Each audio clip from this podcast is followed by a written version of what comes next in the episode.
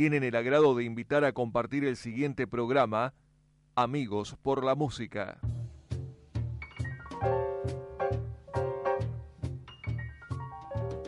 Sonido de bronces trepidantes. Conjunción de cañas armónicas.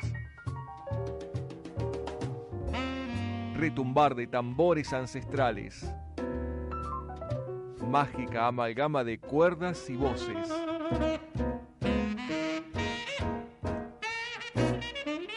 Comenzamos a recorrer con mucho swing el camino del jazz y sus múltiples alternativas, dando por ello pasos gigantes. Pasos gigantes.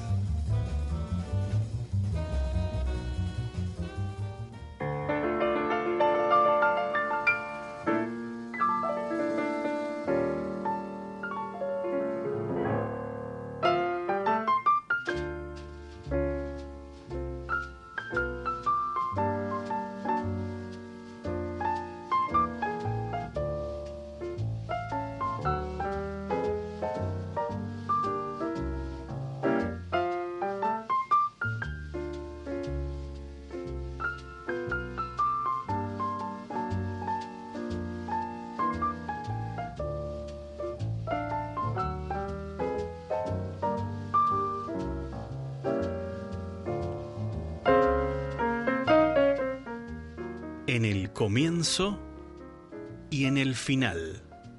Diversos intérpretes de distintos estilos recrean para ustedes las joyas del duque.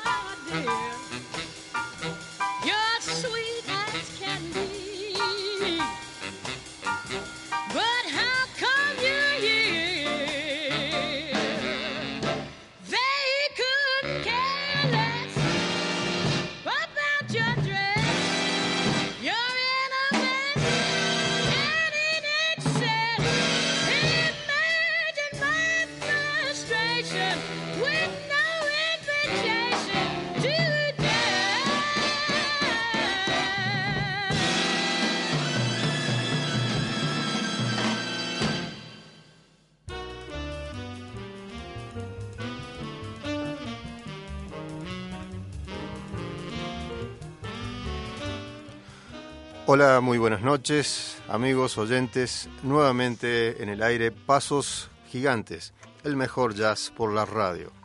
Aquí estamos, una nueva edición de este encuentro semanal por la Radio Universidad Nacional de Río Cuarto, que es- ustedes pueden escuchar en el 97.7 del dial de FM y también hoy estamos saliendo por internet a través del de la página de la radio ustedes pueden encontrar el link que les permitirá escuchar el programa en directo online.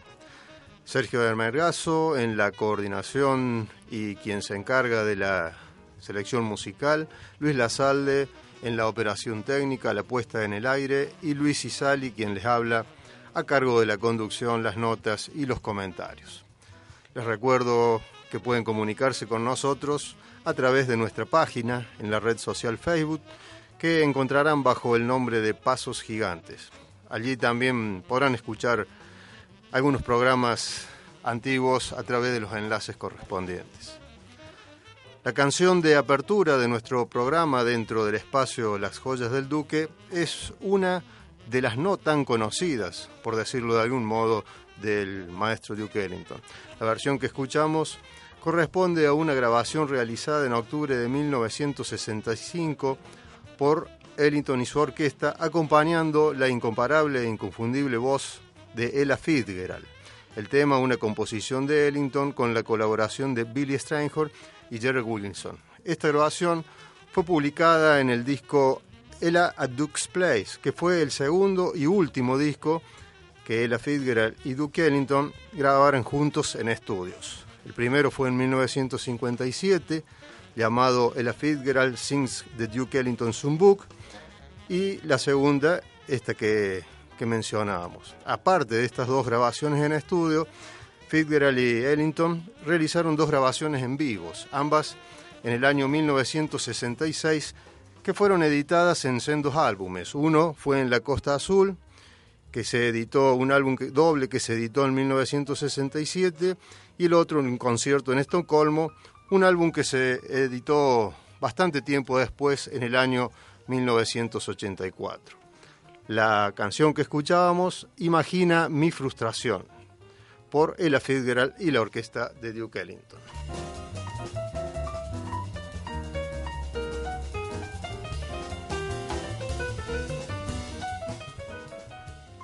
Harold López Nusa nació el 13 de julio de 1983 en La Habana.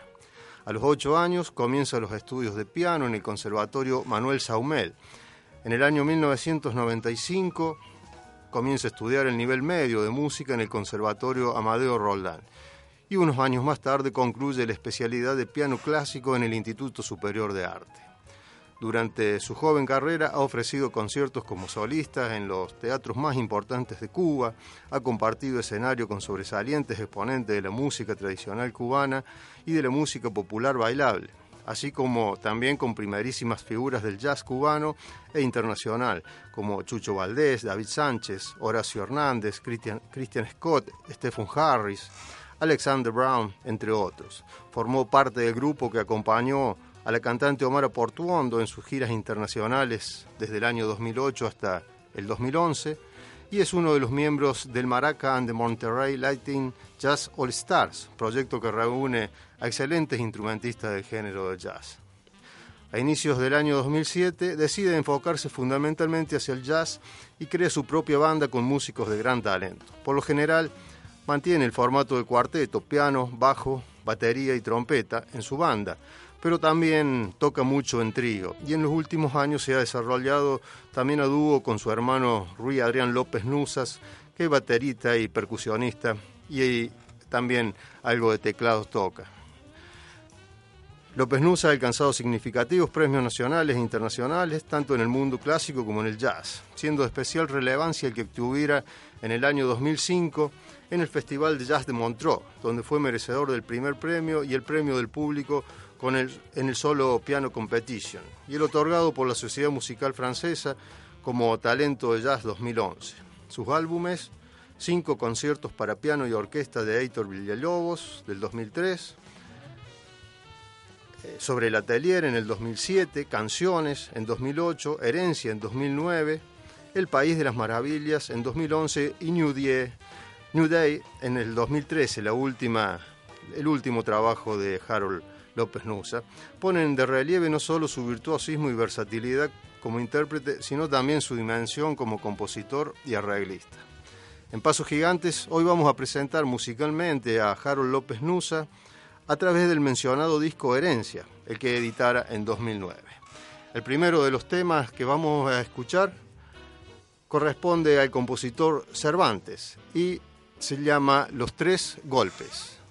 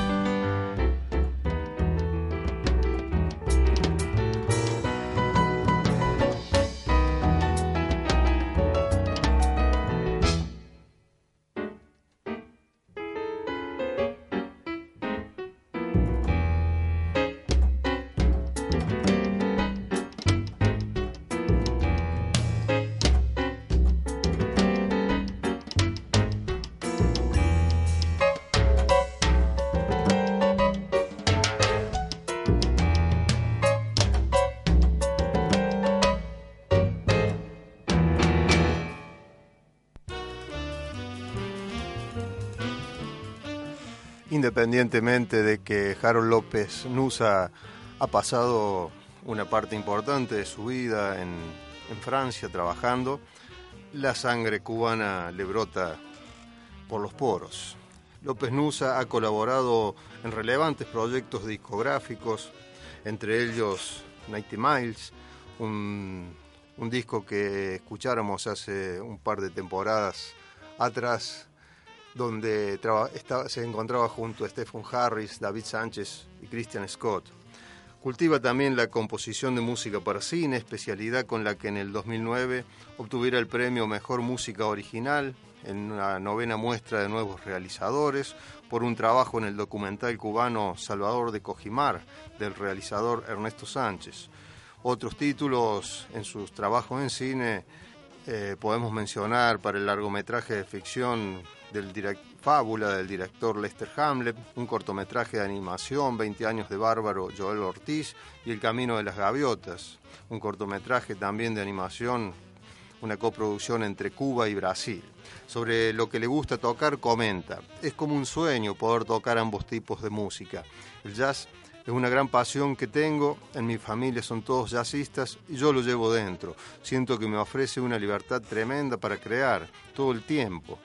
Pero la música de concierto es mi otra pasión, porque me he formado como intérprete de las grandes obras del repertorio clásico universal para piano, y eso no tiene comparación tampoco.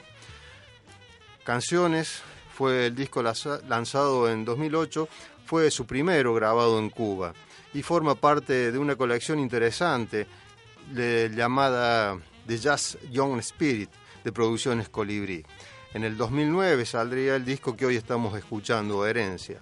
Lo acompañan a Harold López Nusa en su trío, Felipe Cabrera, el contrabajo, que también hace algunas voces en el disco, y su hermano Rui Adrián López Nusa a la, a la batería, otro excelente músico que descubrimos en este disco. Como invitados participan también de esta edición Michael González en trompeta en un par de temas y Omar Portuondo en el tema Es, Es más, te perdono. Harold López Nusa no sobrecarga de notas sus fraseos y consigue decir más con menos, como solemos decir habitualmente. De los 11 temas, 7 llevan su firma y eso nos permite calificarlo como compositor.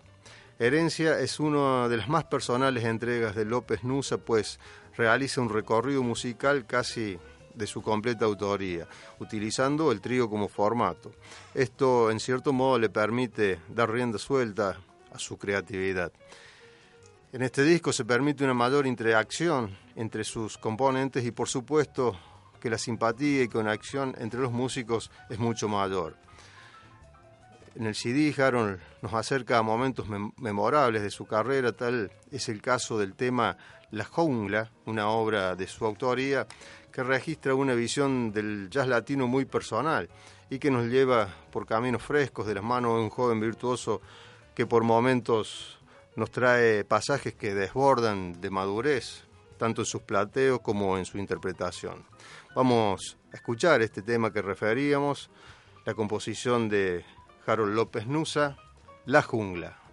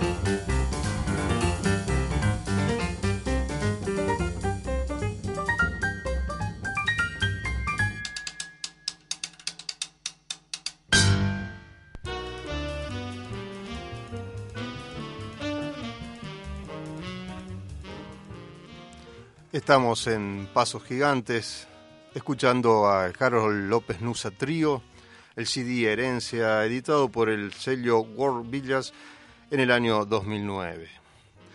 Para López Nusa el jazz es una herencia genética en él, y en Cuba basta mencionar su apellido para descubrir el legado de una de las familias más importantes de la música cubana. A Harold López Nusa le encantan los desafíos y constantemente trabaja para dar vida a tantas ideas que nacen de su talento.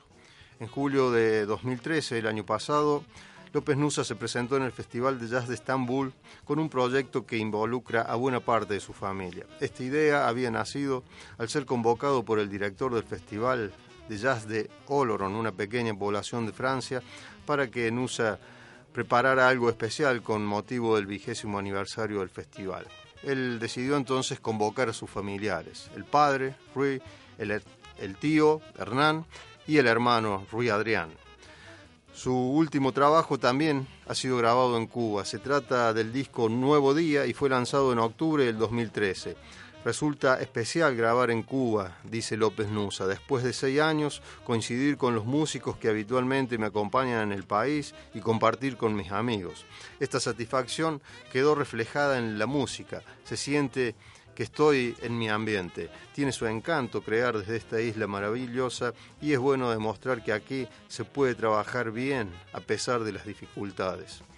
Con respecto a sus acompañantes en el disco Herencia, su hermano Rui Adrián, quien destella en la batería con una técnica y una sensibilidad que nada tiene que envidiar a los grandes del instrumento, es un descubrimiento sumamente interesante, versátil y sutil a la hora de acompañar la imaginación de su hermano. En el caso de Felipe Cabrera, se congregan experiencia y empatía en un mismo instrumento. Este es uno de los contrabajistas más importantes de la escena cubana y ha compartido con músicos de la talla de Rubalcaba, Eddie Palmieri, El Chano Domínguez, entre otros.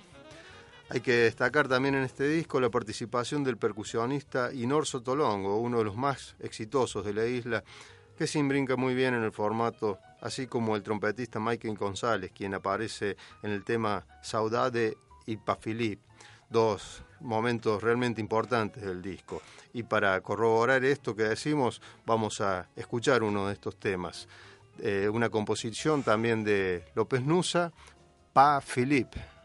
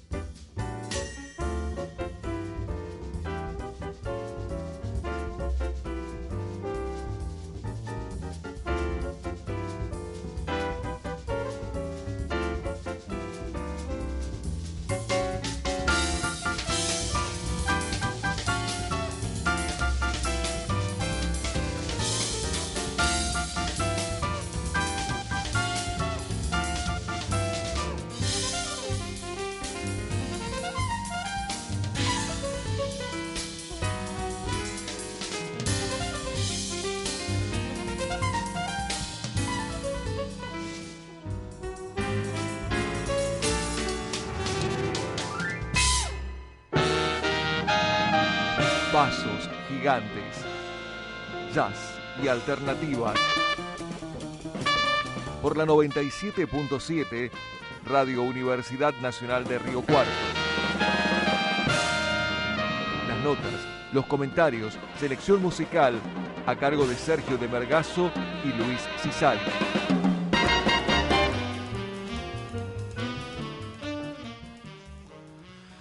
Criada en el estado de Nueva York, Karen Blix comenzó a cantar a una edad muy temprana en la iglesia, donde su madre tocaba el órgano.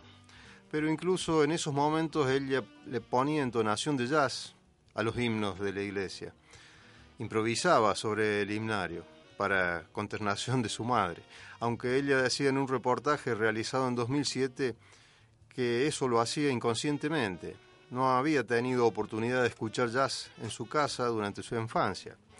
Sin ninguna duda que Karen tenía un don para cantar jazz. En determinado momento, ella realizó un viaje a California y lo que se consideraba una visita temporal se convirtió en el punto de establecimiento de Karen para su realización como cantante. Actuando durante años en clubes de jazz en California, Karen arribó al mundo discográfico a través de su álbum Spin This, siendo ampliamente reconocida por su inventiva en las interpretaciones de temas de otros compositores y por las refre- refrescantes composiciones propias, incluyendo el tema de fuerte contenido político anti-Bush que da nombre al disco. De repente esta chica de la iglesia de Nueva York había descubierto en su voz algo para dar a los fanáticos del jazz y de la música pop, saliendo a la luz luego de haber estado confinada a los pubs y galerías de arte. Una cantante desconocida para la gran mayoría de los aficionados, por lo menos para aquellos que no tenemos contacto con las expresiones jazzísticas que se desarrollan en ámbitos no muy difundidos más allá de los Estados Unidos. Vamos a comenzar a conocer a Karen Blix, a su álbum Speed This, su álbum debut, algo así como Esta Vuelta, la traducción, editado por el sello High Fly en el año 2006. El primero de los temas corresponde a Count Basie y se llama Singing the Blues.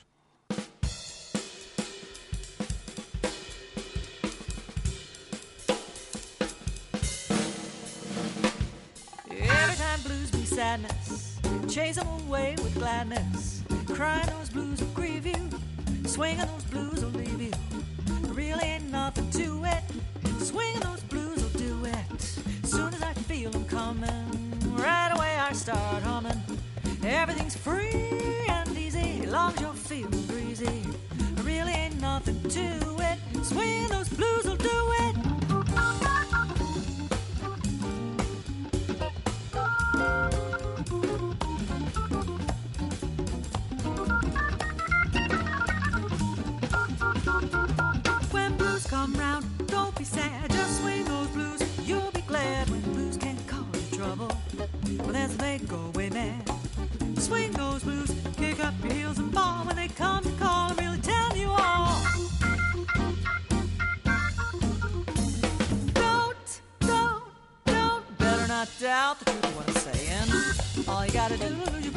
Swinging real good. Great discovery never made a big impression on the people who were drugged by the cat who really first stuck.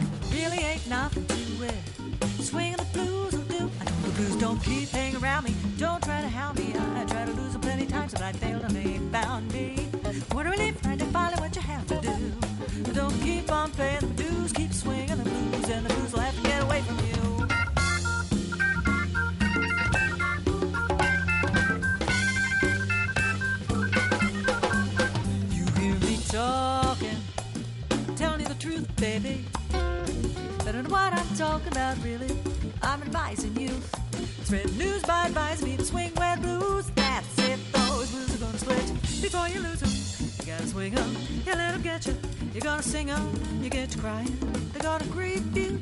You get to swinging. They're gonna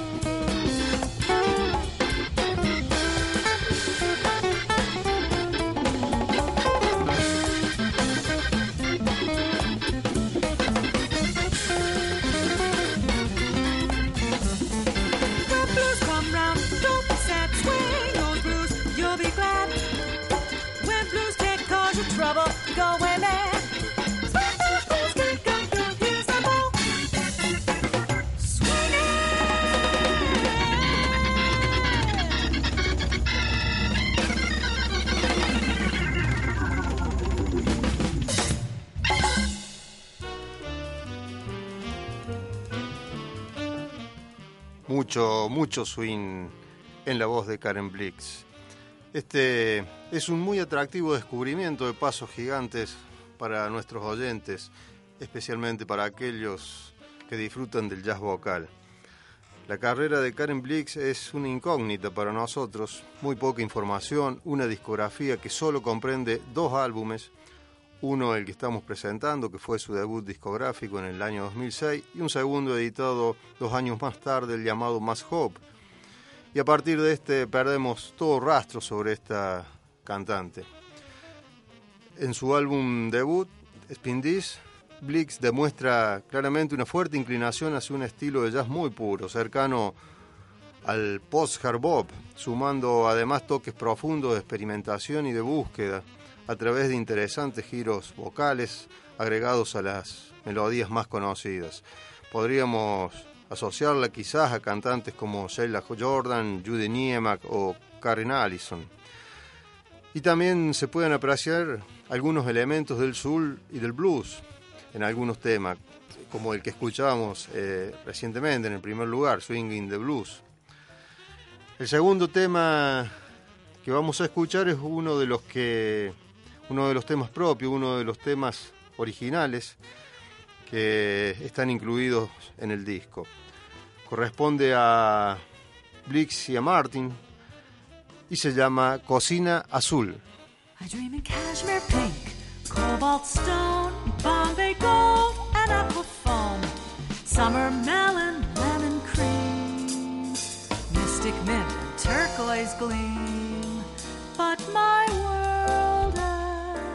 no remarkable hue since I'm without you. It's kitchen blue. It's just kitchen blue. Imagine vivid peach, luscious lime, festive red and orange sublime, emerald surf, satin sapphire, rosy sheen. But my world has no remarkable hue since there is no you. It's kitchen blue. It's just kitchen blue.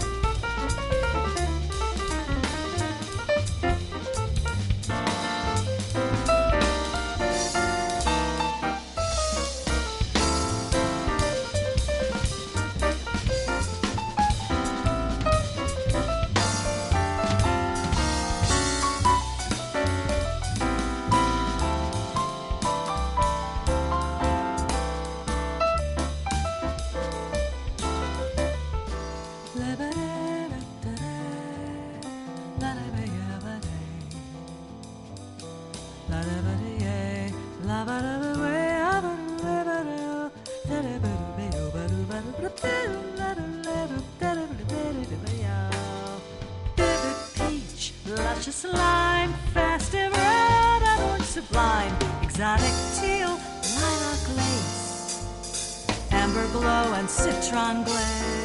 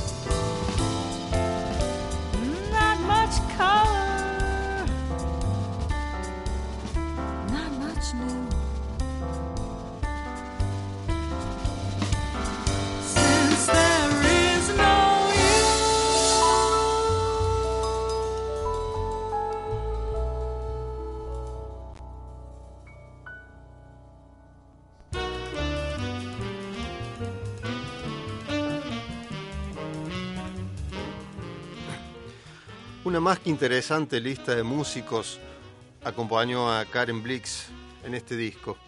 Tres nominados al Grammy en diferentes ocasiones, el organista Joy Di Francesco, el afamado baterista y percusionista peruano Alex Acuña y el saxofonista Paul McCandles. Además de ello está el legendario vibrafonista Buddy Montgomery, el tecladista del grupo de Yellow Jackets Russell Ferrante, el baterista Will Kennedy y el contrabajista Brian Bromberg, todos nombres de primera línea, una verdadera selección de primeras figuras para apuntalar a esta cantante en su primera aparición discográfica. Otros músicos que participaron en esta producción son Bruce Forman en guitarras, Derek Oles en contrabajo y Joe Herbert en cello. Frank Martin es productor, arreglador y es quien también contribuye en las composiciones junto a Karen Blix. Karen fue cofundadora junto a su amiga Lisa Thomas de su propio sello, High Fly, donde se grabó este disco. El disco incluye composiciones de Roger Hammerstein, de Cole Porter, Con Basie, Thelonious Monk y Mal Davis.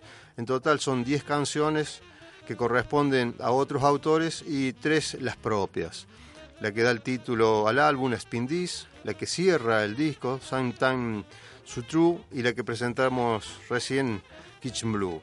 Un punto destacable en el disco es la participación de los músicos que acompañan a Blix, pues su función no es solo la de sostener a la cantante, sino que en muchos pasajes se transforman en protagonistas principales, contribuyendo con sus interpretaciones y sus improvisaciones a darle una mayor identidad jazzística a todo el disco. Blix toma en este disco algunos temas que, por ser tan versionados durante tanto tiempo, implican en sí mismo un riesgo, por ser difícil a veces dar nuevo sentido a los mismos. Sin embargo, esto juega a su favor, pues le da la posibilidad de demostrar su capacidad de innovación.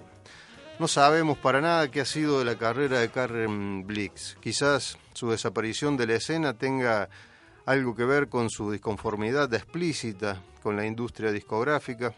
El hecho es que lamentablemente se ha perdido una muy interesante artista en un rubro en el cual no es fácil encontrar representantes. Vamos a despedirnos con el último tema que hemos seleccionado de este disco, Karen Blix, CD Spin This, el año 2006. Los músicos, como decíamos recién, Joe Di Francisco en el órgano Hammond, Buddy Montgomery en el vibrafón, Russell Ferrante en piano y Alex Acuña en la percusión. El tema, un clásico de Mal Davis, four.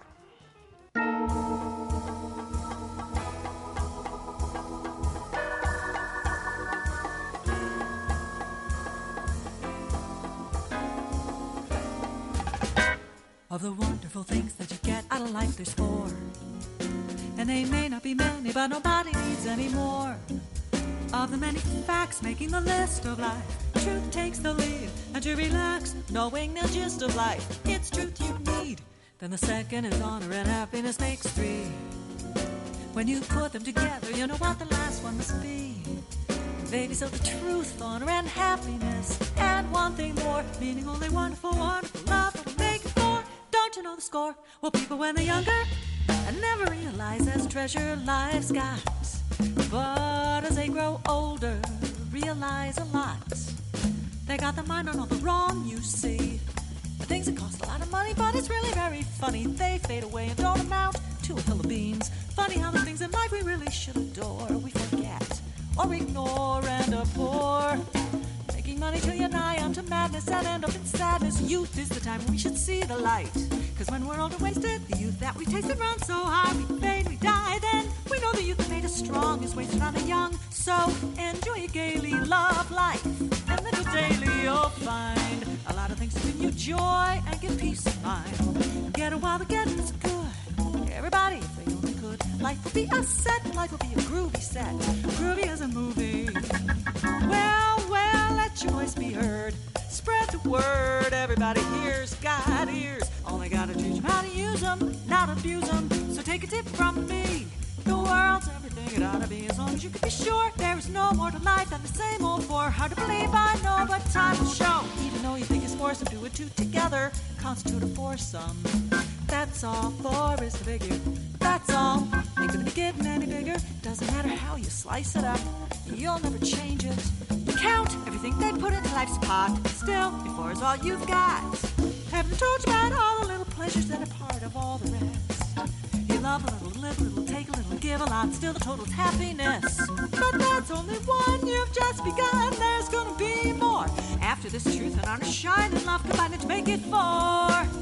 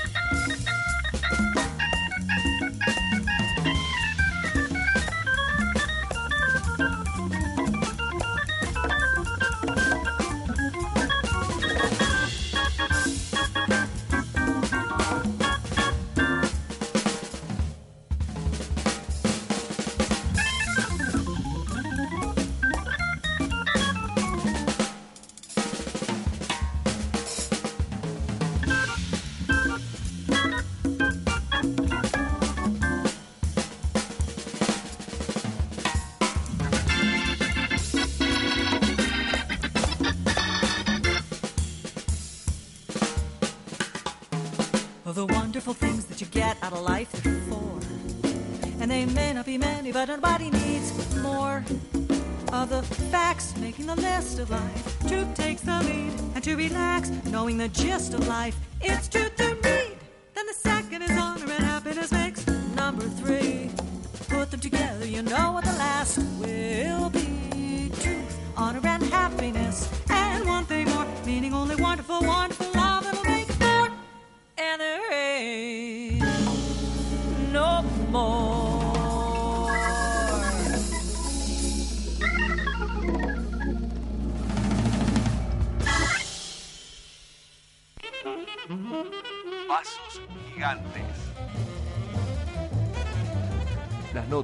los comentarios, selección musical a cargo de Sergio de Mergazo y Luis Cisali.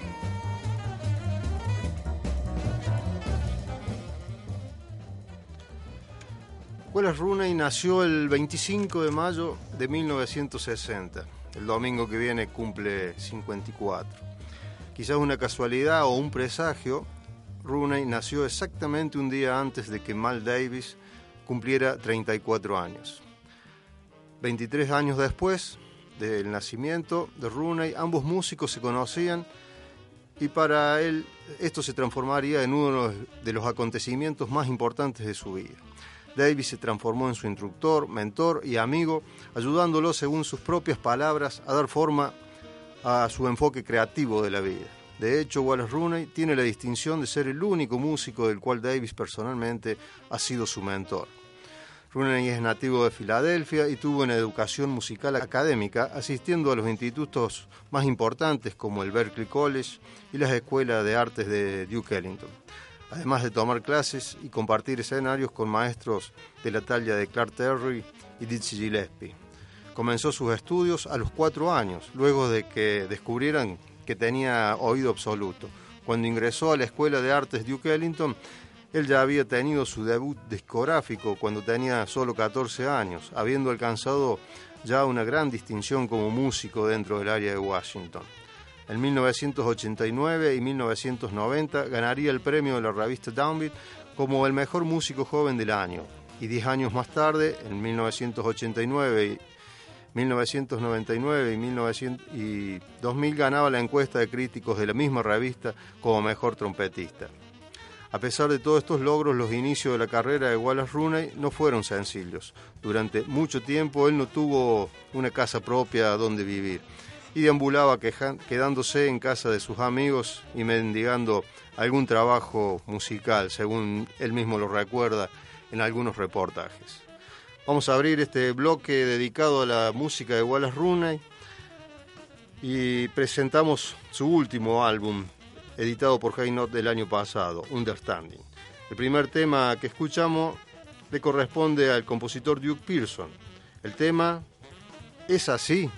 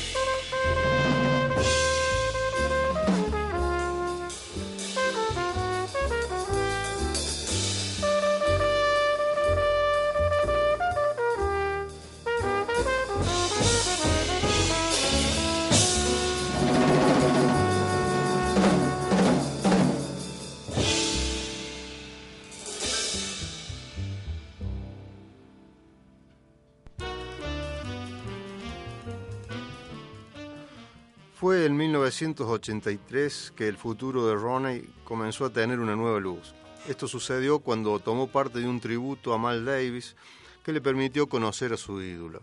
Él me preguntó qué clase de trompeta tenía. Al decirle que no tenía ninguna, él me regaló una de las suyas. Contaba Ronnie a la revista Time. A través de dos años laboralmente pésimos, Wallace Ronnie se vio forzado a tocar en bandas de baile latino y de recepción, ya que gran parte de los clubes del jazz en ese momento habían desaparecido. En 1986 recibió un par de llamadas para tocar junto a Tony Williams y también de parte de Art Blakey. A partir de ese momento, Ronnie se transformaría rápidamente en uno de los trompetistas más demandados en el circuito profesional. En 1991 tocó junto a Mal Davis en el Festival de Montreux. Luego del fallecimiento de Davis ese mismo año, Ronnie participó de una gira en su homenaje junto a los exalumnos y compañeros de Davis, Wayne Shorter, Herbie Hancock, Ron Carter y Williams, y grabó junto a ellos el álbum A Tribute to Miles, por el cual fueron galardonados con un premio Grammy.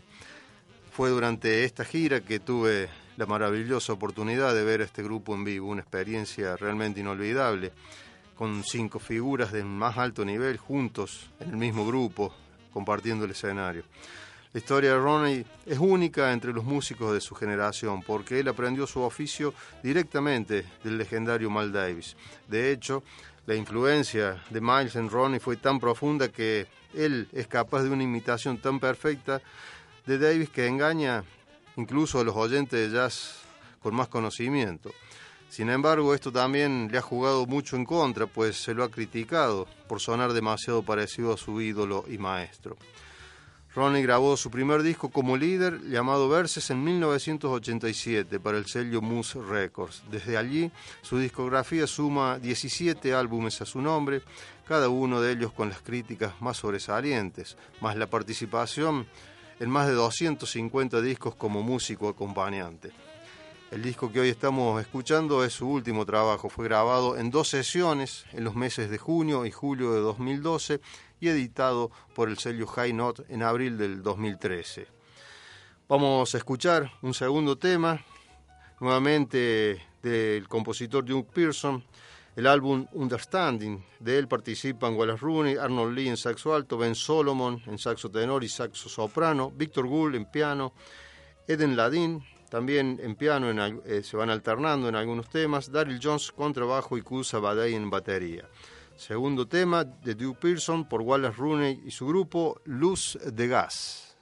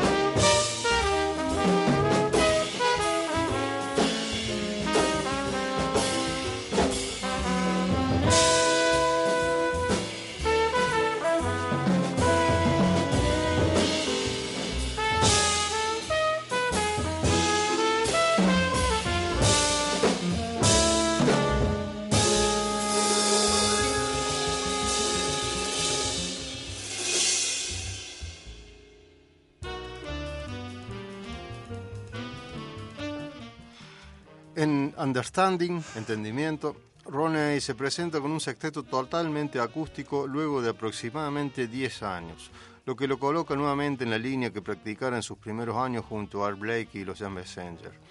Es un disco que nos retrotrae a los años en que Roney comenzaba a trabajar activamente junto a Tony Williams y con Art Blake y más tarde. Hard en su más cruda expresión, técnica virtuosa, densas armonías y muchísimo swing son las principales características de este trabajo. Quizás lo más importante en este disco es que pareciera que al fin Roney ha logrado desprenderse definitivamente del fantasma de Mal Davis.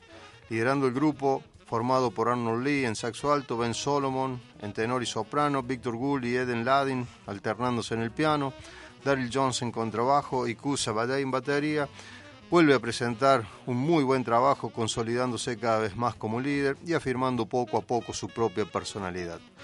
Los músicos del grupo están todos en los 20 años, salvo Ben Solomon, que solo tiene 19. Gente muy joven rodea a este magnífico trompetista que seguramente nos seguirá sorprendiendo en el futuro. Wallace valora esto muy especialmente pues considera que los músicos jóvenes están más dispuestos a ir hacia adelante, son menos conservadores a la hora de buscar nuevos caminos.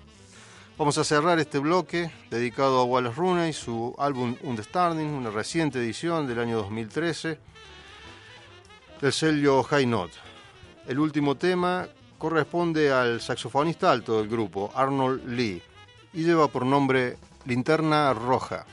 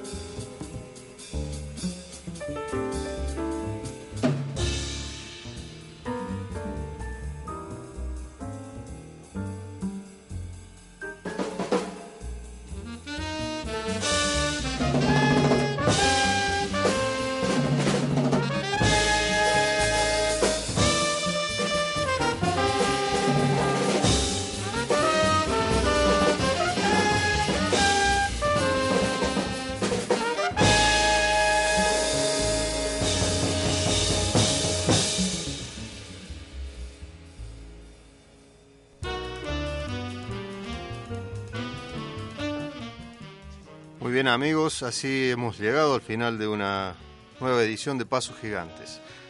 Les agradecemos por habernos acompañado hasta aquí y esperamos que hayan disfrutado de la música. Vamos a cerrar el programa con otra de las joyas del Duque. En los últimos años de su carrera, Ellington, acompañado siempre por Billy Strayhorn, compuso suites y conciertos que se alejaban un poco del estilo de sus composiciones breves para su banda. La canción de Star Crossed Lovers de, eh, de Ellington y su orquesta pertenece al álbum Such a Sweet Thunder. Este fue uno de los más ambiciosos y logrados proyectos de Ellington. Se trataba de un encargo en 1957 del Shakespeare Festival de Stratford, en Canadá, y en él todas las piezas están dedicadas a alguna de las obras del, del escritor inglés. The Star Crossed Lovers habla de unos amantes que nacieron bajo el signo de la fatalidad, amantes desdichados. Es un poco la definición del, título.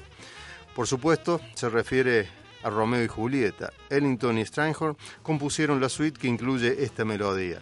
En la interpretación original, el saxo alto de Hodge, Johnny Hodge, hacía de Julieta y el tenor de Paul González era el Romeo.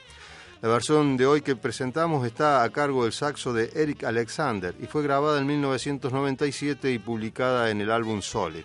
El resto de los integrantes del grupo eran John Hitz en piano, George Merraz en contrabajo y la batería de Idris Muhammad. Nos vamos hasta la semana que viene para Romeo y Julieta de Ellington y Strayhorn, los desventurados amantes. Buenas noches. En el comienzo y en el final, diversos intérpretes de distintos estilos recrean para ustedes las joyas del duque.